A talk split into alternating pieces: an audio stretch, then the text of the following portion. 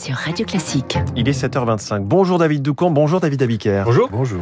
L'info politique David Doucan, rédacteur en chef politique du Parisien. Mélenchon, Premier ministre, c'est la grande trouvaille de l'insoumis pour mobiliser l'électorat. Mais après un mois de matraquage, des doutes commencent à s'exprimer au sein de l'Union de la gauche, à la NUP. Oui, parce qu'une bonne idée ne fait pas une élection. Lorsqu'il a inventé le concept de se faire élire à Matignon, c'était entre les deux tours de l'élection présidentielle, Jean-Luc Mélenchon a, oui, c'est vrai, eu une intuition. Certains ont cru dans un premier temps que c'était juste un moyen pour retarder de deux mois son début de déprime. En fait, cela s'est révélé être un levier redoutablement efficace pour faire l'union de la gauche, parce qu'il a fait mouche auprès d'un électorat lassé de ne plus avoir le droit de rêver. Mais que les choses soient claires, jamais aucun professionnel de la profession, élu, conseiller, expert de la carte électorale, qu'ils viennent, quel que soit le parti d'où ils viennent, jamais aucun d'entre eux n'a cru un instant à ce storytelling.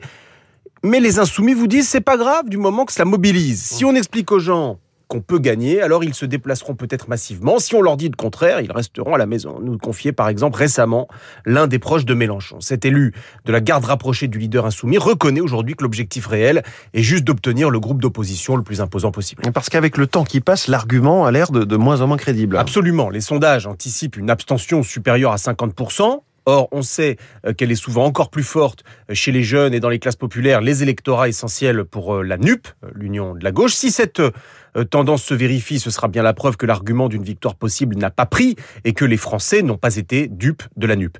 La promesse d'une arrivée de Mélenchon à Matignon est moins mobilisatrice aujourd'hui que fin avril, c'est normal. L'idée commence à s'essouffler après plus d'un mois, reconnaît euh, le directeur de campagne de plusieurs candidats de la gauche unie.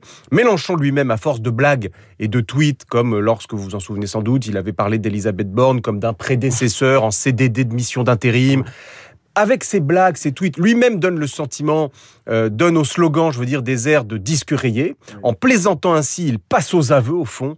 Il n'y croit pas lui-même. Or, si Mélenchon n'y croit pas lui-même, pourquoi les électeurs de gauche prendraient-ils la peine de se déplacer? L'info politique de David Decamp chaque matin sur Radio Classique à 7h25 et chaque matin à lire dans le journal Le Parisien. Merci David. David Abiker, les titres de la presse ce matin à la une, Gérald Darmanin. Et la presse ne lâche pas l'affaire. Fiasco de la Ligue des Champions au stade du déni, titre Libération qui met le ministre de l'Intérieur en photo à la une. Darmanin sur la défensive, titre pour sa part Le Figaro.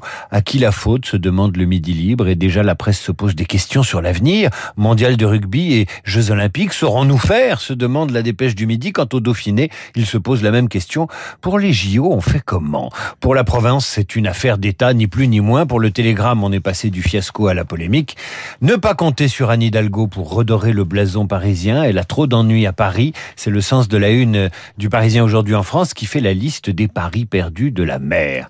Reste pour éviter l'exercice d'autoflagellation la une des échos, investissement étranger, la France toujours leader, mais ça c'était avant, sans presse de rappeler l'opinion, avant le Stade de France. Merci David Abiker, à tout à l'heure 8h30 pour la revue de presse complète de Radio Classique. Voici le programme de la matinale, je vous accompagne jusqu'à 9h. Enfin, enfin un embargo européen sur le pétrole russe, c'était en discussion depuis des semaines, un bon exemple du surplace dont est capable l'Union européenne, elle a donné dans la nuit l'exemple de sa capacité à agir.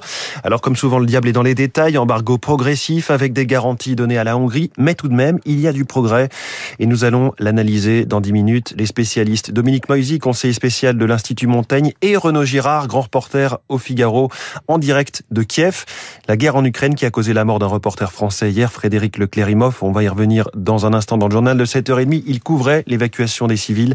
Il n'a pas survécu après avoir été touché par un éclat La guerre, c'est aussi un combat sur le terrain de l'information et un droit pour tous d'être informés sur ce qui se joue en Europe à quelques centaines de kilomètres. Rendez-vous donc dans les spécialistes à 7h40. Dans trois quarts d'heure, l'invité de la matinale sera le philosophe Gaspard Koenig, philosophe, romancier, essayiste, mais aussi homme politique qui a tenté sa chance à la présidentielle, le chantre du libéralisme, de l'extrême centre et de la simplification radicale Gaspard Koenig dans ce studio à 8h15. Enfin, comme chaque jour, Esprit Libre à 8h40. Guillaume Durand ce matin reçoit Eugénie Bastier, journaliste au Figaro.